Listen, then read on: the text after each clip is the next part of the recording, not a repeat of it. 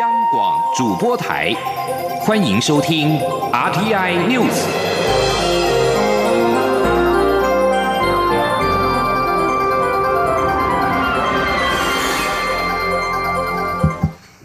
各位好，我是李自立，欢迎收听这一节央广主播台提供给您的 RTI News。为了打击错假讯息，行政院启动修法防范。行政院院会今天通过了七项修法，调整故意散播恶假害讯息的刑度跟罚则，也增订了核灾、食安和救灾不实讯息的新增罚则。行政院长赖清德表示，假讯息冲击国家安全是政府不可回避的重大现象。记者王维婷的报道。假讯息流窜引发争议，时有所闻。行政院专案小组盘点十三部法律后，十三号的行政院会通过七项修正草案，将散布假讯息的法律要件明确化，提高刑度或罚锾。其中，明知是灾害或核灾变的不实讯息，致人于死，处无期徒刑或七年以上有期徒刑；致重伤者，处三到十年有期徒刑。传播不实传染病讯息，处一百万元罚金；散播有关食品安全的谣言，处三年以下有期徒刑、拘役或一百万元以下罚金。粮食和农产品交易的假讯息，最重处三十万元罚款。行政院长赖清德在院会采示，假讯息冲击国安，尽管政府努力澄清，但是效果有限。部分民主国家已经透过法制规范强化打击假讯息。赖奎强调，政府会在坚守言论自由的原则下，运用既有法令防治假讯息。行政院发言人古拉斯尤达卡转述说。因此，政府会在坚守多元民主的价值、维护言论自由的前提之下，运用现行的法令，针对明知为假讯息仍故意散播，因而造成公众畏惧跟恐慌危害的这一类的情况，从法制面进行加以补强，以遏止出于恶意伪造、假造。造成危害的假讯息，降低其对国家社会公共利益所产生的负面的影响。行政院会今天也通过广播电视法修法，要求直播新闻及评论应注意事实查证及公平原则，若违反原则，应由事业建制的自律规范机制制作调查报告，送主管机关审议，违者最重开罚一百万元，情节重大者将吊销广播或电视执照。另外，院会也通过内政部提出的选罢法修法草案，规范大众传播媒体平台竞选或罢免广告，应明定刊播者和出资者其资讯。修法同时限定，台湾媒体不得接受境外（包含中国、港澳等地区）人士或团体委托刊播广告，违者将处二十万至一千万元，或广告费两倍以下罚款。中央广播电台记者王威婷采访报道。行政院院会通过了第一波防治假讯息的修法草案，但是内政部之前提出的社会秩序维护法的修法草案不在其中。政务委员罗秉成表示，基于考量言论自由，内政部修法版本取消散布假讯息关三天的规定。另外，内政部的版本最高可罚新台币三十万元，行政院还要继续的跟内政部沟通。另外，行政院长赖清德也才是。请国家通讯传播委员会 NCC 进行人民对媒体信任度的调查。行政院发言人古拉斯尤达卡表示，这是参考欧盟的做法，调查民众使用媒体的习惯跟对媒体的信赖度，作为日后制定政策的参考。在亚洲互联网联盟对行政院打假讯息的修法内容致函表达疑虑之后，国民党立委徐玉仁也接获网络平台业者陈情，认为政府防治假讯息的修法方向会强害言论自由，也违反马尼拉中介者责任原则。不过，民进党团书记长郑云鹏表示，在公共利益的思考下，业者的实务考量，立法院无法照单全收。但是他强调，修法是针对影响社会的错假讯息，对言论自由没有影响。罗秉成今天也呼吁平台业者善尽义务，平台业者是用民众各资投放精准广告赚很多钱，应该跟政府一起合作抑制假讯息。罗秉成说，数位通讯传播法尚未三读，行政院没有计划再提修法。他也强调。疏通法没有赋予平台业者审查内容的责任。罗秉成说，外界目前对于平台的责任都是讨论中，并非是政策。行政院也不会以专法来管理网络的传播。九合一选后，蔡英文总统主动表达要和六都市长当选人会面。今天下午跟台北市长柯文哲会面，而整个过程中两人极少互动，柯文哲更几乎都面无表情，气氛跟天气一样冷。直到随扈递上了一张纸条，才让两人露出笑容。虽然蔡柯两人全程开放。但是两人在步入现场后，大约十五分钟没有公开。媒体询问两人当时谈了什么，总统表示，其实在场不只是他们两人谈的内容，也就是针对简报中所提到的市政建设交换意见。在总统离开之后，柯文哲继续接受媒体访问，白绿是否再度合作是外界关切的焦点。柯文哲回答媒体问题时重申，只要以人民的福祉为优先，该怎么做就怎么做。至于二零二零年是否会支持蔡总统连任，柯文哲则说他不可能回答这种问题。记者欧阳梦平的报道。蔡英文总统十三号下午与台北市长柯文哲会面，柯文哲提出需要中央协助的部分，包括社子岛防洪计划审查、台铁新双子星公办都更开发案、空总案、台北机场案及大巨蛋案。尤其是大巨蛋，柯文哲表示需要用到国父纪念馆广场疏散，后方也需要道路空间。如果没有中央的协助，大巨蛋问题就无法解套。蔡英文总统致辞时，除了恭喜柯文哲连任，也特别肯定台北市政府成功将轴线翻转，并表示这次会面盘点出台北市的重要计划，与中央的合作将可以更聚焦、更有效率。总统也指出，随行的政委张景森会将台北市的意见带回行政院，相信会有专案处理。虽然这场会面锁定在市政，完全不谈选举议题，但在总统离开后，柯文哲还是被问到白绿合作的可能性。对于上午接受媒体访问时才说对方在搞什么把戏，怎么会看不出来？下午蔡总统就坐在旁边，会不会觉得怪怪的？柯文哲说不会，他很习惯了，并表示天下本无事，庸人自扰之，直道而行就好，不要没事找事做，在那边出怪牌。他并质疑姚仁多写那篇干什么？不是很奇怪吗？写的时间点，讲的话越描越黑，做。是正常一点就好。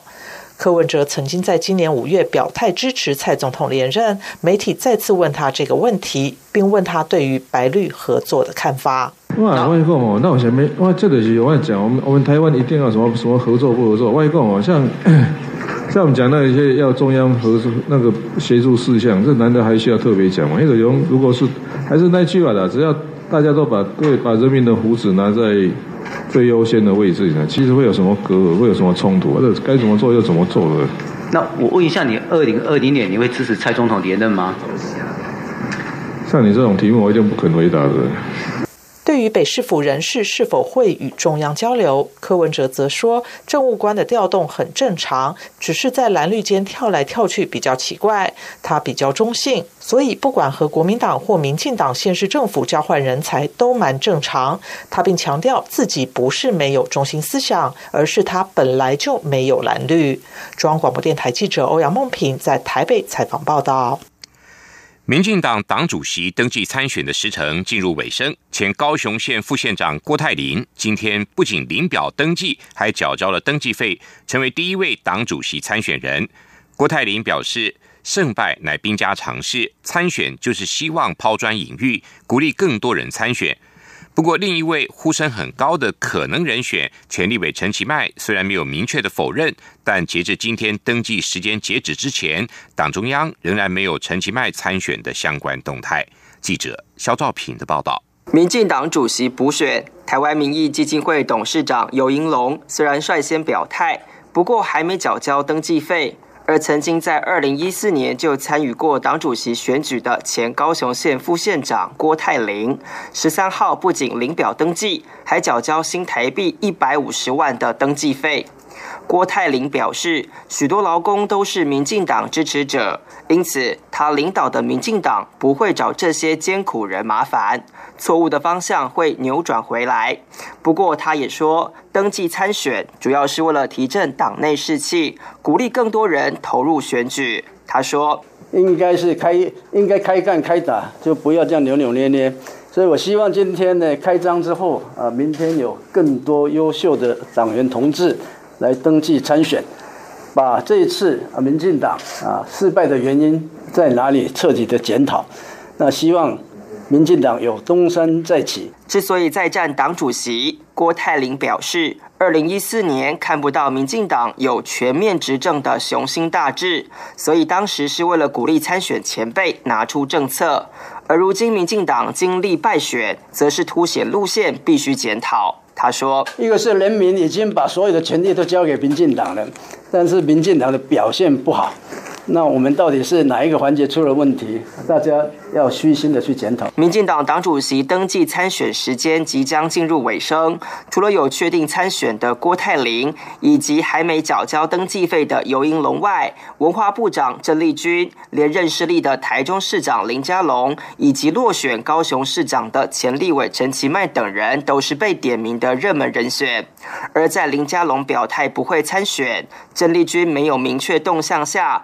十二号晚间，突然传出陈其迈有意角逐。虽然陈其迈随后表示有决定会向大家报告，但没有否认的态度已经引起各界关注。因此，陈其迈是否会在十四号登记，成为各界焦点。针对新任党主席的期许，党内也有不同想法。党籍立委赵天麟表示。以陈其迈来说，这场选举凸显了中生代应该要没有包袱的大开大合表现，以及回应民意期待。党籍立委郑运鹏也说，民进党确实需要新的方向，他相信各参选人会有自己的想法。中央广播电台记者肖兆平采访报道。英国首相梅伊十二号挺过党内的不信任投票，再次证明自己躲过政治危机的韧性。但是带领英国脱欧这段路，却已经让他元气大伤，意识到自己的首相生涯恐怕时日无多。梅伊十二号激动的捍卫英国脱离欧洲联盟的协议，除了警告赶走他只会破坏整个脱欧流产，也表示自己已经毫无保留的奉献，只想实践二零一六年英国决定脱欧的公投结果，也已经准备好达成这项工作。梅伊在不信任投票前对党内同仁发表谈话时，就松口表明不会再战，表定二零二二年的下次大选，坦诚自己的首相职务已经跛脚。梅伊推迟原本定在这个星期要交付国会表决的脱欧协议，他允诺会再说服欧洲联盟的领袖们让步，明年一月二十一号以前把案子再带回给国会表决。但欧盟领袖先前就已经一再的表示，不会再对脱欧协议做出任何让步。另外，德国外交部长马斯今天在接受德国广播电台访问时，也表示，德国不愿意再就北爱尔兰边境保障措施跟英国重新举行谈判，应该是继续朝着制定决策、由双方国会批准的方向迈进。北爱尔兰或爱尔兰边境保障协议在英国脱欧协议中是欧盟跟英国争议最大的部分。继加拿大前外交人员、国际危机组织东北亚资深顾问康明凯遭中国逮捕之后，加拿大外交部十三号也证实，第二位在中国失联的加拿大公民就是商人史佩福。加拿大外交部表示，史佩福曾经向加国政府反映自己遭到中国当局的调查讯问，之后就失去联系。中国辽宁媒体今天也报道，加拿大公民史佩福因为涉嫌从事危害中国国家安全的活动被捕，案件正在审理中。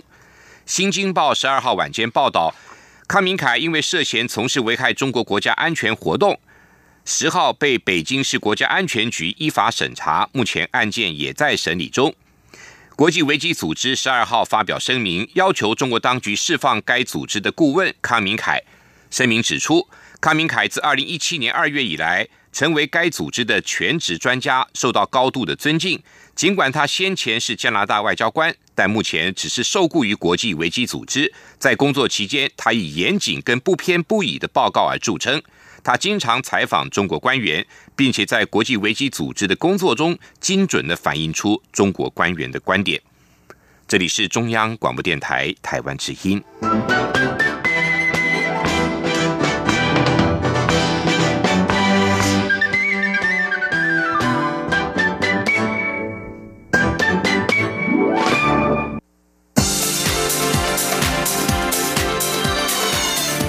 是中央广播电台台湾之音，欢迎继续收听新闻。欢迎继续收听新闻。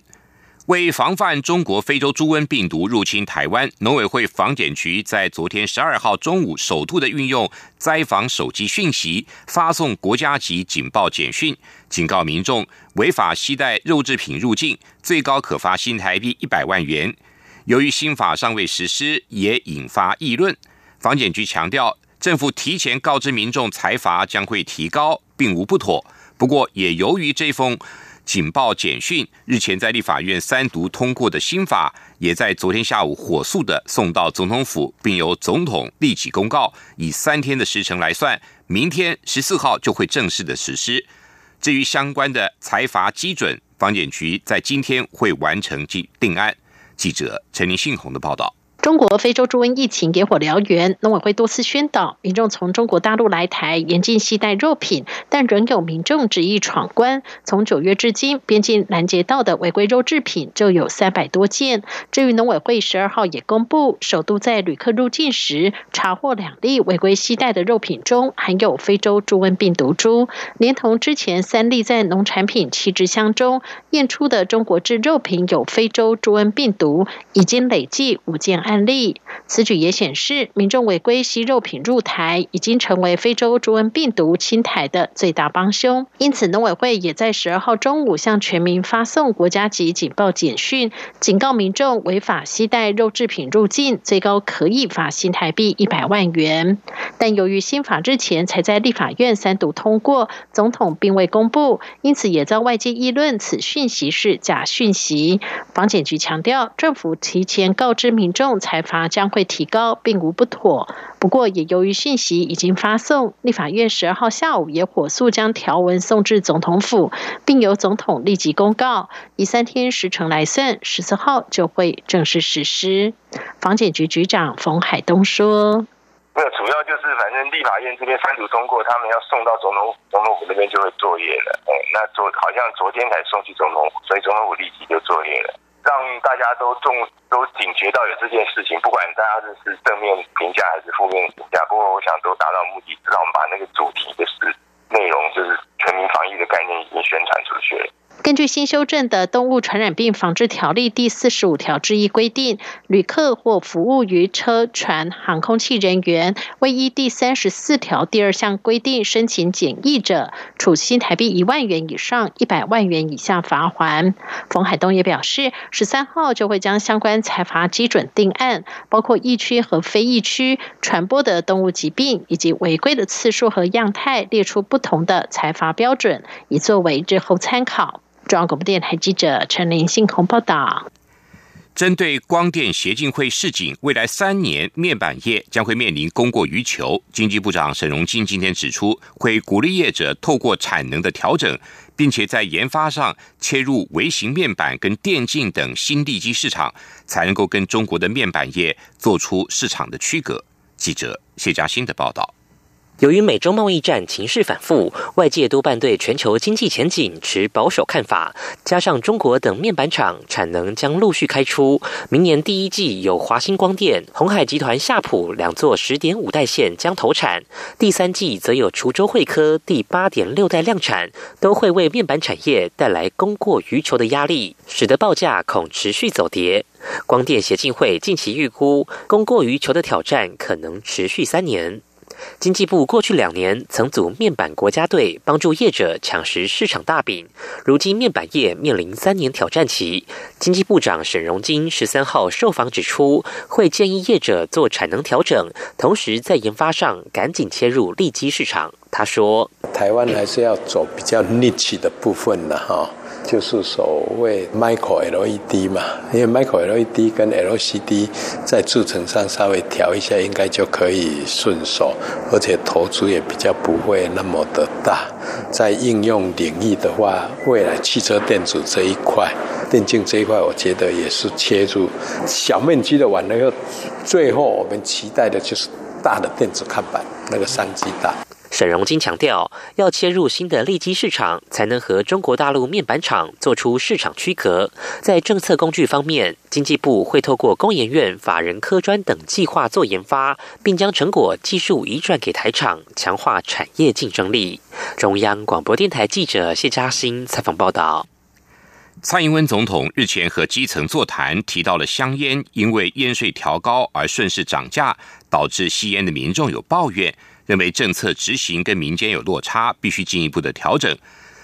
传出总统还亲自联系台湾烟酒公司研商对策。对此，台酒董事长吴荣辉今天表示，台酒有一款每包新台币六十五元的香烟，是目前台酒最平价的，但这款烟已经是负利润，是否还要再推更平价的烟款，必须进一步的研究。记者陈林信宏的报道。一月二四地方选举后，蔡英文总统南下嘉义参加基层座谈。总统特别举香烟为例，指香烟虽然因为烟税调涨而上涨，但是政策执行也必须考量民意，并传出为此还致电台湾烟酒公司。台酒董事长吴荣辉十三号表示，蔡英文总统并没有打电话给他。不过，针对平价烟的问题，台湾烟酒公司近期确实也有思考研究。不过，因为今年三月初时才新上市一款美包六十五元的香烟，这款香烟并非台酒想以低价抢市，而是因为在烟税提高后，有些白牌或是走私的劣质烟品易渗透于市面。台酒基于政策使命，也希望民众不要因此抽到劣质的香烟才推出此款烟品。吴荣辉也表示，这款六十五元的香烟，台酒不仅没赚钱，还小赔，因此是否还要再推更平价的烟款，仍需进一步研究。吴荣辉说。那当然，我要考虑要我的成本。那如果假设市场有这个需求，那的确也可以说，这个让这些抽烟的人能够抽到比较有品质，不会抽到劣质烟。那这一部分台酒会来研究。那当然，站在台酒立场，是以国营事业立场，当然他要考虑它的成本概念。好，那这一步我们现在还没有去决定要不要生产平价烟。事实上，因为去年六月烟税调涨后，烟品价格提高，民众购买意愿降低。台酒今年烟品销售量预估会比去年掉两成。不过，台酒加强拓展酒品以及其他生计产品，像是泡面和面膜等市场跨足海外，成绩都还不错。至于欧马威士忌，在日本、美国和法国都已经陆续打出品牌知名度。中央广播电台记者陈林静宏报道。鼓励偏乡走出特色，元大文教基金会推动公益圆梦计划，选出了六个偏乡及弱势教育方案，各提供新台币三十万元圆梦金。其中，新北市社区工作者协会带领共疗百名长者投入社区营造，连续两年获得圆梦金。明年的梦想将是建造两座爱心咖啡馆。同样位于共疗的新北丰珠国中小学。则要联合邻近的五所国小一起来举办路跑活动，并由校内新二代跟弱势生带领学弟妹挑战人生的第一座百越。记者郑祥云、陈国伟的报道。元大文教基金会公布第三届元大公益圆梦计划获选方案，为除共寮的新北市社区工作者协会以及丰珠国中小学双双获得肯定。新北市社区工作者协会在上一届获得三十万元梦金，带领共寮的长者改造社区，并将老街上的桥变身为七彩情人桥，不仅吸引国际职工前来，还增加出外打拼的年轻人假日返乡的次数。新北市社区工作者协会。理事长黄林秋表示，很高兴本届能再获得圆梦金。他们除了要继续玩彩绘，还要为长辈们设立两座多功能的暖心咖啡馆，以及制作六十本生命故事绘本。其实我们后来发现，老林有很多的专才，可是没有办法保存下。一方面是子女没有跟他们住，而且可能子女也不觉得这是很重要的。那我们透过这样之后，我们今年就有朝着生命绘本。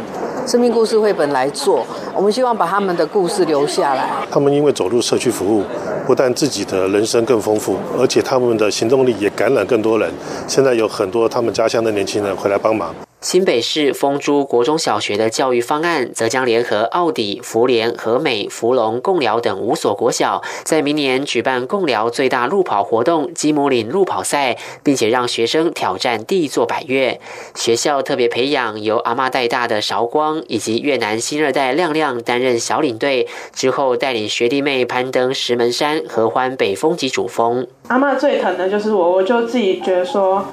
我有这个义务要替，就是要替家里分担一些事，然后，所以我才觉得说，就是，嗯，如果我不读书，那就去工作好了。然后有差不多两三年都没有读书，直到就是今年才又回来，就是在回来丰书读书。第一次带他们在有一所学校的小朋友上山的时候，就是看到他们说，听到他们说，下次我还要再来，就是觉得很开心。嗯，对，然后最后我的期待呢，就是也是希望跟爸爸妈妈一起去登百越。本届获选的六个教育方案，预计将帮助新北、屏东、嘉义、新竹、台东等地共三百位的偏乡学生和老人圆梦。中央广播电台记者郑祥云、陈国伟台北采访报道。接下来进行今天的前进新南向。前进新南向。